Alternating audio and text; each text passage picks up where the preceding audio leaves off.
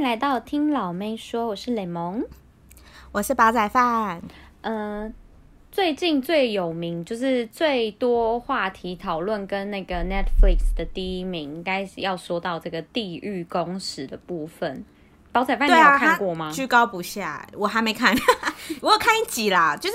我知道这不是我的胃口，但是因为大家真的太夯，我就硬看了一集。但就是对，因为它是就是比较偏邪教啊，然后有带一点怪物的怪物。哎、欸，我怪物好像就不行，因为 Sweet Home 我也没办法。Sweet Home 的怪物跟这里的怪物等级差太多。怎说？因为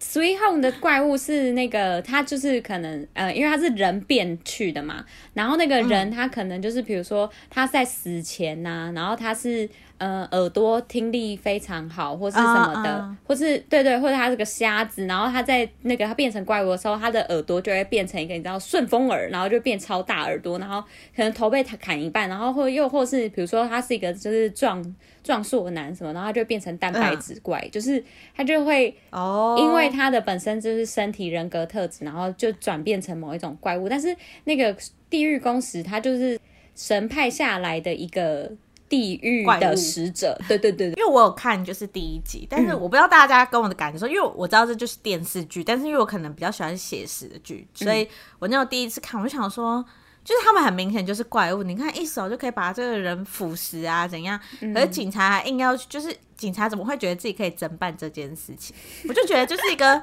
这就是不同的宇宙观，你知道吗？他们两边是不一样的，然后我就有点看不太下去。哦，又是，但是我身边的人看都说好看就是看完整季真的会觉得蛮好看的。我我个人也觉得是蛮好看的，就是看完觉得。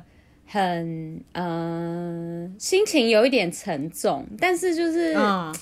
但是就是觉得哦，这个题材蛮新鲜的，然后可以可以，就是我如果他有再出下一季，我会觉得嗯，我期待，还是会想看。对对对对对，嗯、好了，那我们这这集就是先。介绍没有雷跟有雷的分开，就是分水岭这样子，让大家知道一下《地狱公使》这一部剧在讲什么，然后跟《地狱公使》的看点在哪里。好了，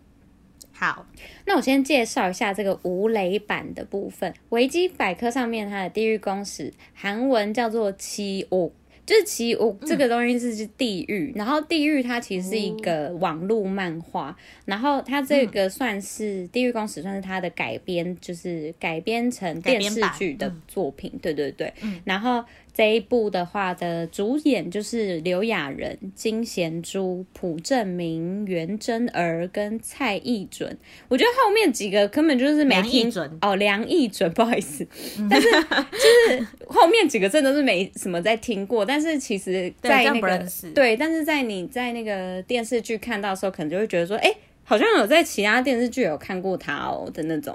脸这样子。那我先来介绍他的剧情。讲述人们在毫无预警的状况下，然后地狱使者就突然出现，把人们带往地狱审判的故事。嗯、这个这一个简、哦、这个简介好像真的有点太短了，大家会觉得什么？怎么带？为什么？怎么之类的都不知道？那就是要看了才知道啊！真的要看了才知道，而且真的说实在的哦，嗯、第一、二集你就是看完还是觉得一头雾水，就会觉得哈，对对有为什么？呃。真的啊？怎么会这样这样子？好，然后他这 这一部剧呢，它就引发了非常多，比如说人性的议题也好，宗教的议题也好。简单来说，你就是整个就是你如果想把这一部电视剧当成一个爽片，你就想要把它看完，觉得说、嗯、哦，我都可以马上理解，或是都可以知道它的为什么脉络或什么主轴，完全没有。它就是一个没有办法会让你就是整个看完就觉得说哦，我知道为什么它会发生这件事，或是我知道为什么它的结局会是这样了，就完全是就是还是会让你想要去找一些上网影评，对，想要知道一些蹊跷，对，就会觉得说，嗯，怎么看完还是一头雾水？我看完第一、二集跟看完最后一集的感受是一样的。但是还，哦哦、但是我为什么还是会把它觉得说，嗯，这是蛮好看的？原因我们等一下就是会提到，好不好？好，OK。那我这这些再来就要介绍一下这个剧的看点了。这一部剧的看点，我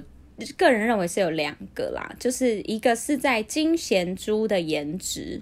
就是金贤珠，大家应该不太认识他，哦、但是金贤珠他名字好好好陌生，而且不知道为什么觉得金贤珠听起来怎么感觉好像是，就是好像是一个很演可能会有点年龄的，对，而且金贤珠你会觉得好像。因为这个名字感觉在韩国算是比较菜市场嘛，对，就是感觉好像你听过，但是你不知道他是谁，对，但是大家如果有兴趣，要去 Google 一下，他其实长得跟孙艺珍有一点像，就是他的那个大家，欸、对啊，大家都讲说什么，哎、欸，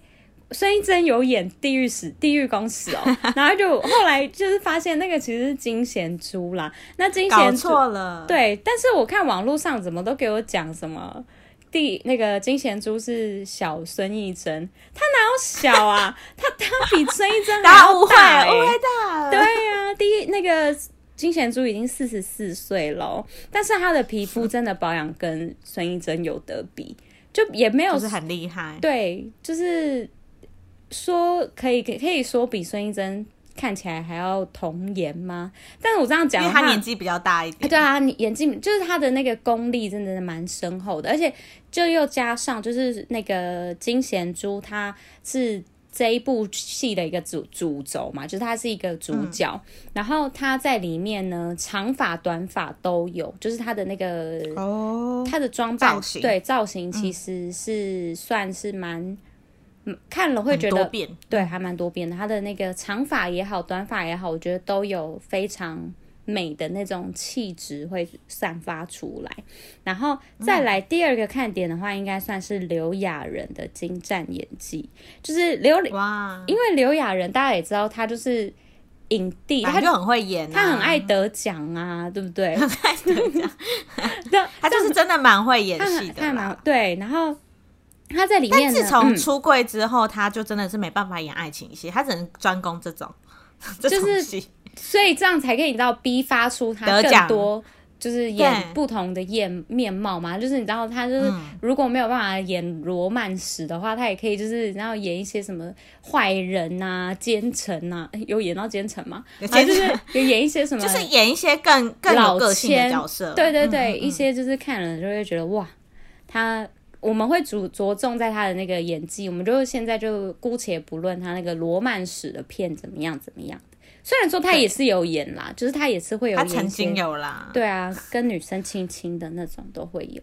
我们也最爱看了啦，好啦，都可以。然后他这一部呢，他就饰演郑敬守，郑敬守是谁？他是新兴宗教新真理会的首领，就是他是教宗，嗯、然后。那他就是这一部戏，其实把它刻画的就是亦正亦邪。你就是因为他是邪教教宗，但是他宣达的事情就是我们大家都要做好事，不能做坏事，做坏事都会被、嗯、被那个坏对会被上帝抓走。因为我其实没看，但因为我身边的朋友有看，然后他们就是有讲到呃漫画跟韩剧他们翻拍的一个不一样的地方，我觉得可以算是一个看点吧。嗯，因为他呢其实。当然有很多微微变动都有啦，但我觉得比较好想要跟大家讲的就是，其实，在漫画中里面有一个呃警察，他的女儿是加入刘雅人下面这个新真理教，对对对。可是在，在呃漫画的时候是画儿子，不是女儿。Uh huh. 然后大家有就是韩国那边的报道是有说，就是他为什么会剧情改成女儿的最主要原因，就是因为他想要。讽刺韩国社会，就是因为韩国的呃性品比较还没有这么广泛，就是他们还是男生比较高高在上的感觉，嗯、所以很多女生就是可能会因为一些心理的事情，想要寻求一些宗教的帮忙。你知道，毕竟人就是最弱的时候，是最容易加入这些邪教的。对，所以他就是以女性来反讽这个韩国社会。哦、我觉得这也是一个导演蛮用心的地方吧。那我觉得他这个也可以造就他，就是为什么《地狱公使》可以一上线就有刷刷榜在那个 Netflix 的榜首，因为说实在，它的、嗯、它里面的寓意，就算提到人性、提到宗教，它还有提到那个有关于性别平等的东西，对对对，让大家就是会多增添一个讨论度的感觉啦。我自己先讲一下我自己的观点，嗯嗯，我觉得就是为什么会蛮好看。就是它的全剧虽然只有六集，但它的六集是剧情一整个都是很紧凑的。嗯、虽然我会跟大家刚刚前面有讲到，我觉得就是哎六集看完之后我还是一头雾水。但是我觉得它这个题材很新颖之外，它也没有办法说死或是直接摸清楚整个剧的走向，然后跟他最后想要跟我传达的讯息，所以我就会觉得嗯。看完之后会有点想要回去去那个网络上查一下，就是网评啊、跟剧评啊、跟有什么东西是我漏掉的没看到的东西，嗯、所以就大家其实是变成讨论度比较高。然后再来的话，我们这个呃无雷版的，大家就是介绍到这边。如果大家有兴趣或是可以接受雷的话，你们再往下听。因为对有看完的可以跟我们一起讨论。对，因为而且或是你可以接受，就是你没看，但是你觉得你可以接受为呃些为雷。因为我到到这里的最后，我也不是。嗯我也不会就是讲的非常的详细、巨细靡遗，说什么哦，那个剧情它的它最后是怎么样？到底怎样？对对，因为它其实就像我刚刚讲的，我就是看完六集，我也不知道它这个寓意是什么。因为你要看第二季，你可能才会知道说哦，这个最后这个原因到底是什么这样子。嗯、所以所以其实大家有兴趣的就往下听哦，然后好还没看的就看完你再听也可以。好，我先跟大家介绍一下这个地狱公使，它会是会怎么样出现的？因为大家就想说，哎、嗯欸，地狱公使要出来之后，然后就把一个人带走什么的，很很莫名其妙嘛。然后他他们有提到，就是在剧照里面就会讲到说，在某一天你可能会无预警的接受到那个天使的提示，然后那个天使他其实他其实长得蛮可怕，他就是长一个那个老爷爷的样子，我觉得他是老爷爷啦，他就是。他就是一个很大的人头脸，然后就跟他讲说：“嗯、哦，你会在什么什么时候，就是几天过后，你就会前往地狱。”他就会把那个日期跟时间讲，对，嗯、跟你讲，就会前往地狱。然后就是刚开始就是出现这一件事情，是各地世界各地都会出现这件事情。然后，嗯，对。当然，就也是在真的是在那个指定的时间，就会出现三个长得很像黑猩猩的那个地狱公使，就会跑出来，然后就暴打那个人。对，就是甚至专注那个人，然后就暴打他，然后那个血这样乱喷啊，什么什么，然后最后就是就是用手那个发出镭射光，然后把他烧死。对。把它烧成焦骨，然后每一个人的那个嘴巴都一定是张开的，因为可能骨头就是皮都没了嘛，然后就是嘴巴张开的，就是烧成焦尸这样子。然后，那这样子大家都是会觉得说，哎，为什么地狱公使他跑出来，然后就说，哎。哎，我先宣告你下地狱，然后地狱王子再出来把你暴打一顿，这种血腥那么 暴力的事情，大家就会觉得说，哎、嗯，你这个人为什么会被打？就是为什么会变变成这样？然后实况那么激，就是惨烈。然后最后，嗯、然后是不是因为你做了什么事？你做了什么坏事，嗯、所以你就怎么样怎么样的？然后就是因为有这种会让人家觉得，哦，我完全没有办法避免，又会觉得，哦，这件事情真的是太可怕了，所以。这种事情在每个人的身边发生的时候，就一定会有一个恐慌的感觉。对，会恐慌，恐慌，大家就会开始寻求慰藉，就一定会有一些人就讲说什么：“哎、啊，我们大家一起去拜一拜，或者我们大家一起去怎么样怎么样。”有有有，对对对，我们要有信仰某一个佛，然后就像我们不顺的时候，都会想要去拜一拜是一样。对对，人家大家就想说你最近特别不顺，你要不要去拜一下？真的这种，对，去行天宫走一下。对对对，然后就觉得说哦，拜拜请祈求一个心灵。寄托，所以这件，所以他这一件事情就是衍生出一个新的宗教，就是刚刚有讲到刘亚仁饰演郑敬守的那个宗教就产生了。但是他这个宗教产生的时候，嗯、其实郑敬守他呃这地方有雷，所以大家就是、嗯、我一直很怕，就是大家这一区就是有雷啊，对对，我们这区有雷哦。郑敬守其实，在这一件事情，就是这一个发生的时间的十年前。这个宗教其实就已经哎、嗯，十年前、二十年前、十年前，没错，十年前的时候就已经拟出了这个宗教。嗯、呃，因为他其实，在十年前他就已经有看过这个三个黑猩猩的怪，哦、他自己去寻，就是找一些那个叫什么，因为他是他的心灵寄托，对，因为他，他在找一些宗教的真理的时候，对，他在他那时候想要去呃赴一个远门，然后他想要去自杀的时候，他发现了这三个公式，嗯、就是他看到了这个公式的亲眼目对亲眼这个审判现场，他就会有一个使命，就是他觉得我应该要完成这个，就是、嗯、感觉是。大家要告诉我说，我要去帮助别人，提醒这件事。对，我开始要提醒这件事情或什么。其实他这一个东西是有一个伏笔的，为什么？因为郑敬守后来他也被判刑了，他也被宣告公审了嘛。然后，哎，这是有雷的，大家就是自己知道。我也真，因为很怕大家没想，因为留言骂我，对，人家听下去了，说我不想知道廖人死了。对。郑敬守也死掉了。郑敬守对，好，就跟他讲嘛。对，他其实在，在他其实是在那个他在高中的时候，他就已经被天、嗯、天使宣判过了。他就跟他讲说：“你二十年后，哎、哦，那这样我时间轴是不是讲错了？嗯、好了，反正就是十几年前，二十几年前，然后他就是、嗯、他就是你那个教派啦。”他十几年前，哦、应该是十年前吧。然后二十年对，然后他，但是他在二十年前的时候，他就已经被宣判过。嗯、他在二十年前被宣判过这个天使的这个、嗯、这个呃，说你二十年后会死掉这件事情，是他才其实是才半信半疑，而且他觉得他没有亲亲眼见过，所以他觉得他不相信嘛。但是呢，嗯、但是他但是他他在寻求他在一个自杀的过程中，他看到了这个行刑的现场。他就觉得说，哎、嗯欸，怎么会？这还真的嘞，还真的会有，就是你知道这是什么？这什么意思？然后他开始就是缜密的计划，说他在这二十年中，跟他十年中，他可以做什么事情？嗯、他就开始把这一件事情包装成这是一个天命，因为说实在的，哦、他其实没有，他没有没有理由，他不知道为什么他自己会被宣告，而且对。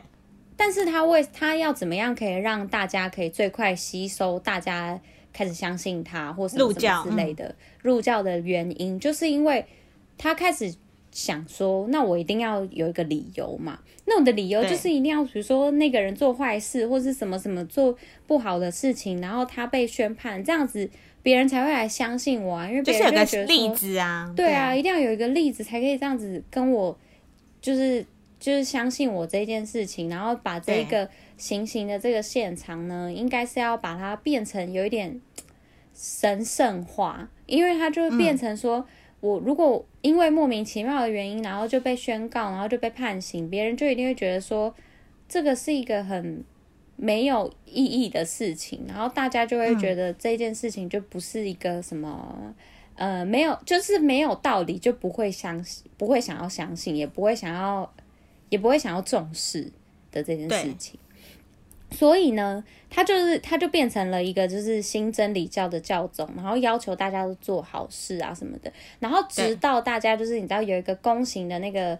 呃，审判现场被大家看到，嗯、就是被大家录下来了。哦、大家都觉得说，呃，这个东西是真的，是真的。然后到底是哪一个教派说这件事情是真的？然后就寻求一个最、对，寻求一个最接近的。然后最接近就是那个新真理教，他从很久之前他就在讲了。那这个人就是他莫名其妙就被捧得很高，对，他就是宗，嗯、他就是教宗或是什么之类的。嗯，所以那刚刚那个煲仔饭他有讲到那个警察跟女儿，其实这个警察跟女儿跟这个教宗，他也是有一段关系，嗯、然后这个关系我们就不讲死，让大家自己去看。然后最后的原，最后因为我我有说过那个郑敬守还有被宣告死掉嘛，但是是二十年后。然后在在当他是就是被捧得最高的时候，大概就是离他的时期最近的时候。嗯、然后这件事情，那个警察跟女儿也有因为一些因缘际会下。然后跟郑敬手就有一些就是交流这样子，嗯，然后最后呢，郑敬手就死掉了。那死后之后呢，就有一个新的那个教宗，他就也接手了这个新真理教，然后再继续把它发扬光大，就接手了刘亚仁的位置，因为刘亚仁后来会死掉，所以就是对对对，因为这个教还要继续下去嘛，所以就下面的人就是当了新的教宗。嗯、对，然后因为他这个新的那个真理教，他。他这么样让人家相信，他当然就是他有衍生出一个激进教派，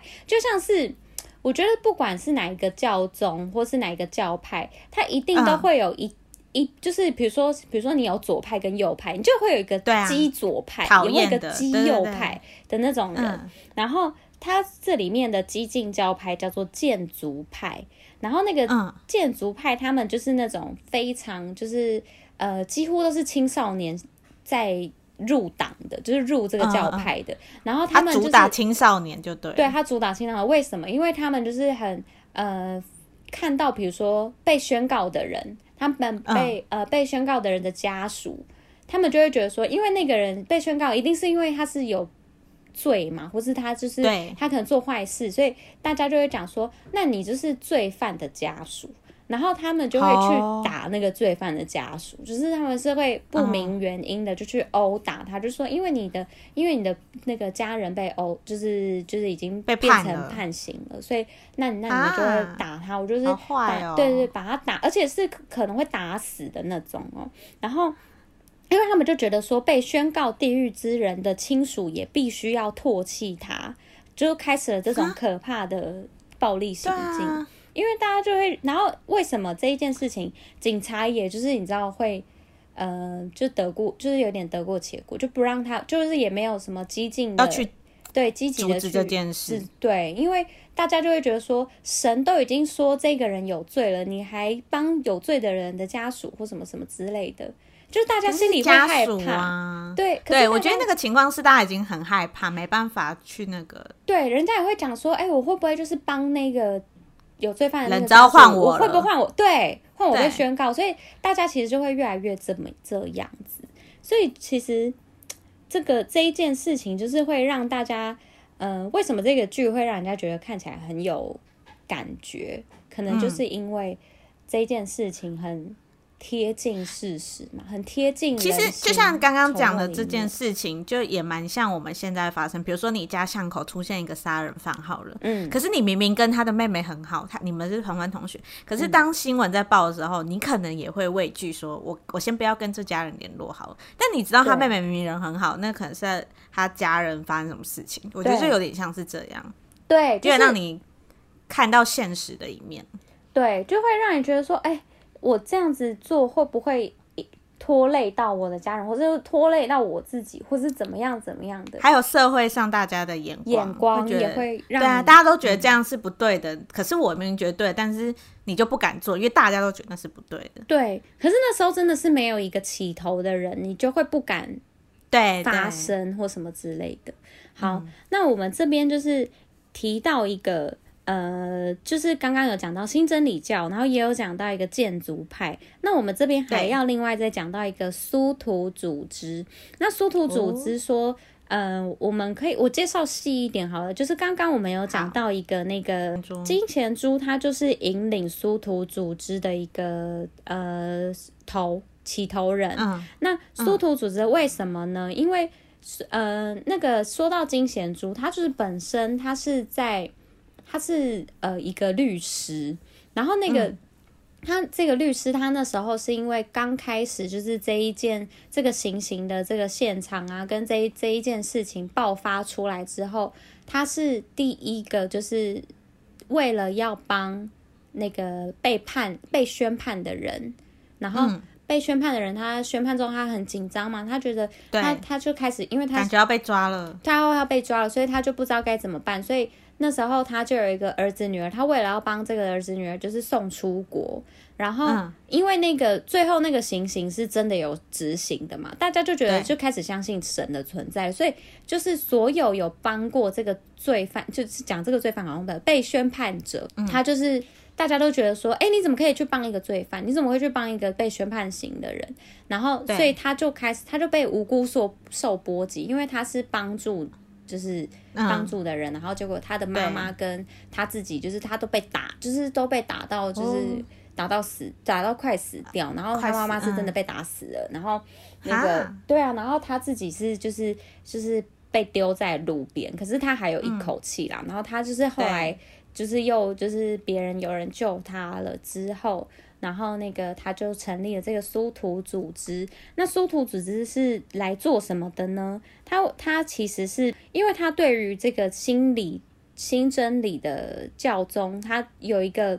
他抱持一个疑虑，所以他就是存在这个地下组织，为了被宣告前往地狱的家人们，也不要，就是不要被残害，不要被建筑派欺压，嗯、所以就会让他们就是有一点，嗯、呃，你虽然那个时候会被行刑，但是我就帮你就是移到一个很就是秘密的地方，嗯、然后你就会默默的被行刑，然后。比如说哈，我就会帮你，就是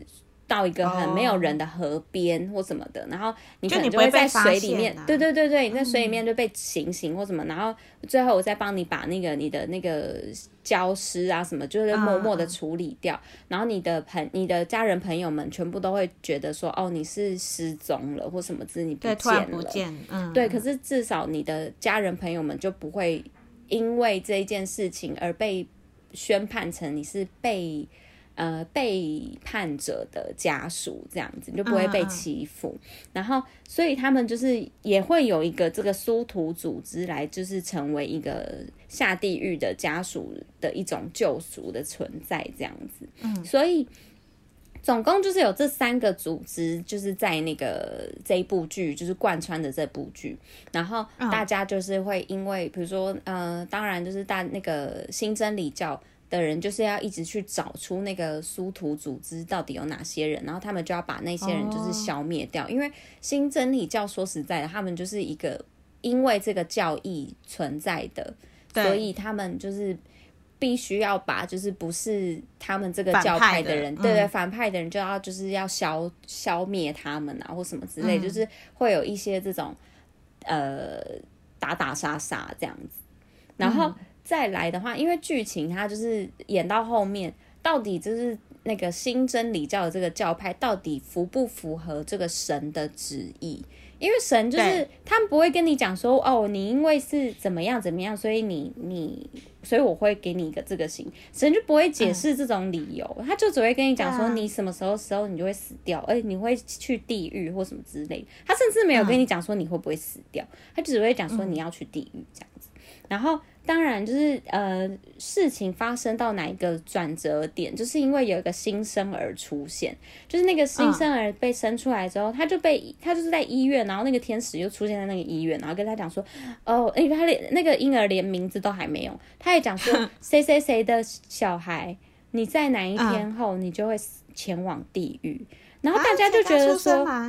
对。因为这，而且这件事情刚好被他妈妈录下来，他妈妈就觉得说，嗯、为什么我会生了一个罪犯？为什么会？是不是因为我做了什么事，还什么什么之类的？嗯，但是呢，害到我的小孩。对，但是呢，新真理教它的教义不是这样的。新真理教为什么会让这么短期就可以吸收到这那么多的教徒？就是因为他们不会讲说你这个救赎是有轮回的，就是你不是会因为你上辈子做错事情，嗯、这辈子你就要受惩罚或什么之类，他们都没有。嗯你就是，如果你在此生你做一件坏事，哦、你这一件坏事才会影响你，就是最后被宣判的结果。嗯嗯嗯嗯、所以他这跟上辈子没有关系，没有关系。所以大家不会讲说什么，我今天是一个穷人，我就比较容易被判。没有没有，你就是你如果生出来，你就是怎样的人。嗯但是你做了什么事情，你做了什么坏事，你才会导致成这个。所以他，所以他这个就是这个教义是，你知道，就是全身这个社会阶级全部都共用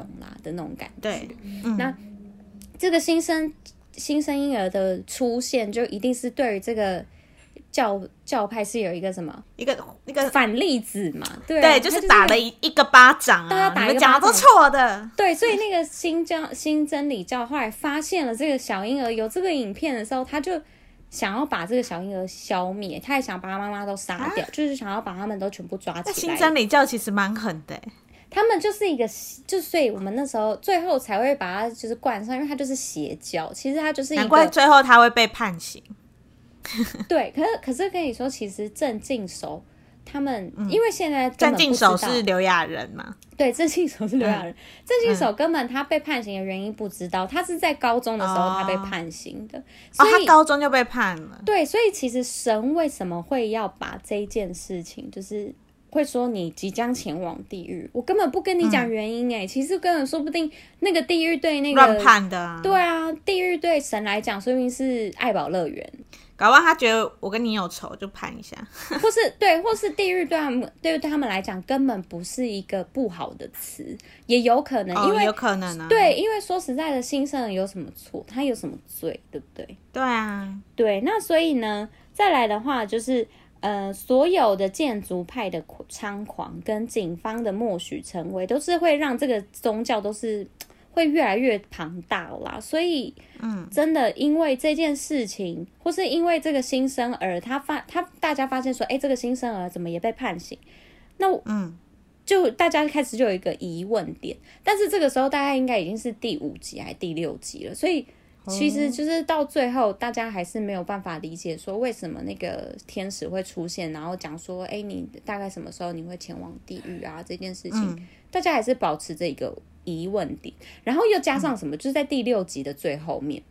嗯，那个第一个就是那个律师曾经帮助过的那个受刑者，就是有两个小孩的那个妈妈，她也她也被判刑嘛。然后那个妈妈她。嗯因为他是一个第一个被公开判刑的人，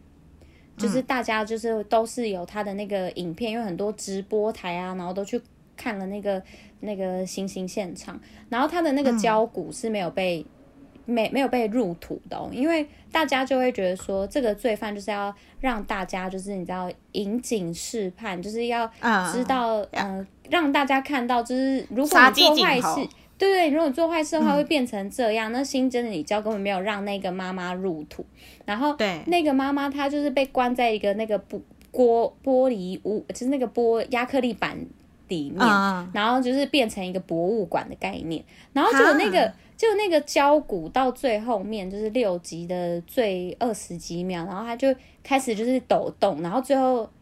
变回原样。哎，对啊，他变回原样了，他变回一个没穿衣服的肉身。然后，然后那个妈妈就苏醒了，所以大家就想说，嘿，这什么意思？所以，所以其实，其实以前那几个没有没有埋起来的话，搞不好他们也会火起来，而且说不定他们被埋起来，他们也会那个，哎，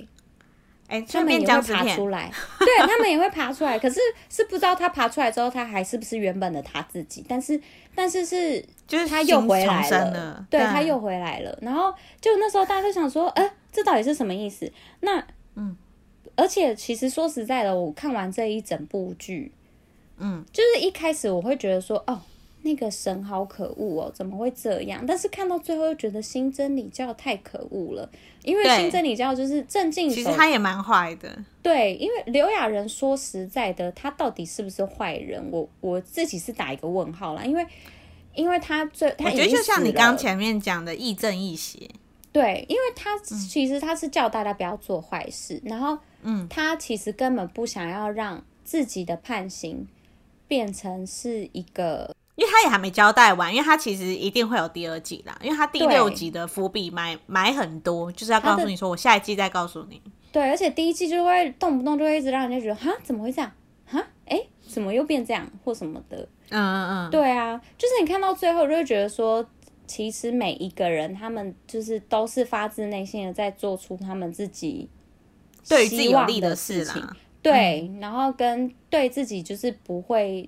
他最不想要伤害到别人的事情或什么。但是那个建筑派真是有够凶狠的，嗯、很 可怕，凶狠。对啊，对啊，那个就是那个，我就会觉得说，可是真的是你在呃，maybe 可能呃，只要是比如说国家有难或者什么什么的，嗯、就真的会有这种教派的，就是。你看，就是开始作乱，对啊，作乱，然后打架啊什么的，像是对啊，不不管是哪一个国家也好，都有，只要都会都会有是这样子打来打去的。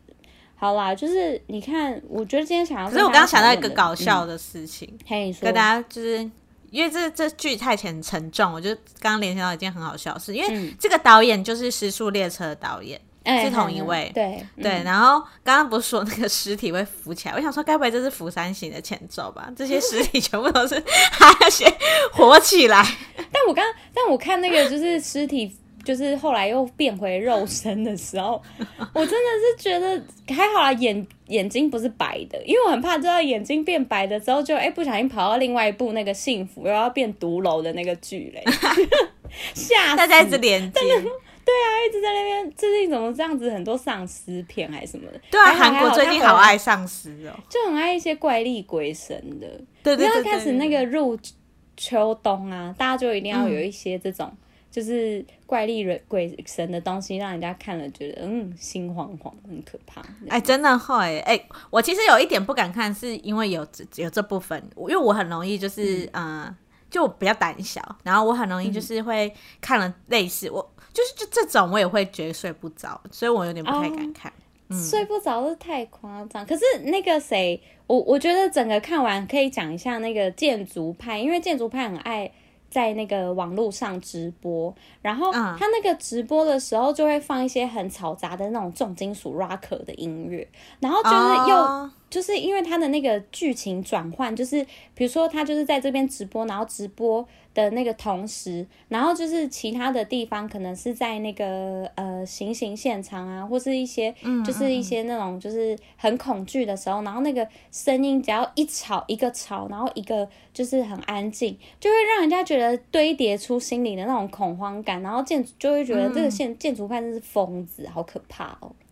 那嗯、呃，我觉得建筑派、嗯、虽然我没有很懂音乐，就是我们都不懂音乐啦，但是我知道 metal 就是重金属音乐，他们的起源好像有一点像是，呃，你刚刚讲这个建筑派，派对对，就有点像是建筑派的这种感觉。就是如果可能身边有玩音乐的朋友，应该就知道 metal 好像最原始是蛮叛逆的的那种。我觉得这个导演应该有有就是有布局很多这个小细节在里面。对，就是整部剧。嗯最后看完会让人家觉得说，虽然是知道不会，不太会发生在我我们身边，但是如果真的就是遇到这种事情，就是遇到一个不可抗力，或是遇到一个嗯、呃、怪力鬼神的事情，你的身边的人遇到的时候，你会不会真的也是做出这样的决定，或是你会不会真的去做了每一个就是这个剧里面他每一个角色他可能会跟你最符合的那一个行为？我觉得是有可能的，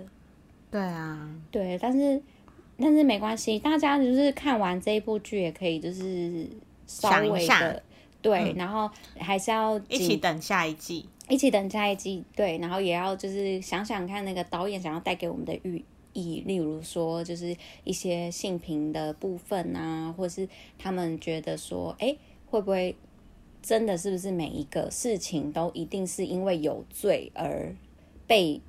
怎么样怎么样，但是也有可能不是，就是要多想想这些寓意，这样子。好，那我们今天就介绍这一部《地狱十公使》到这边啦。之后如果大家有什么疑问或是想跟我们讨论的，都可以留言告诉我们哦。对哟，OK，拜拜，拜拜。谢谢你们收听，如果喜欢我们的话，请在下方留言或是帮我们评五星哦。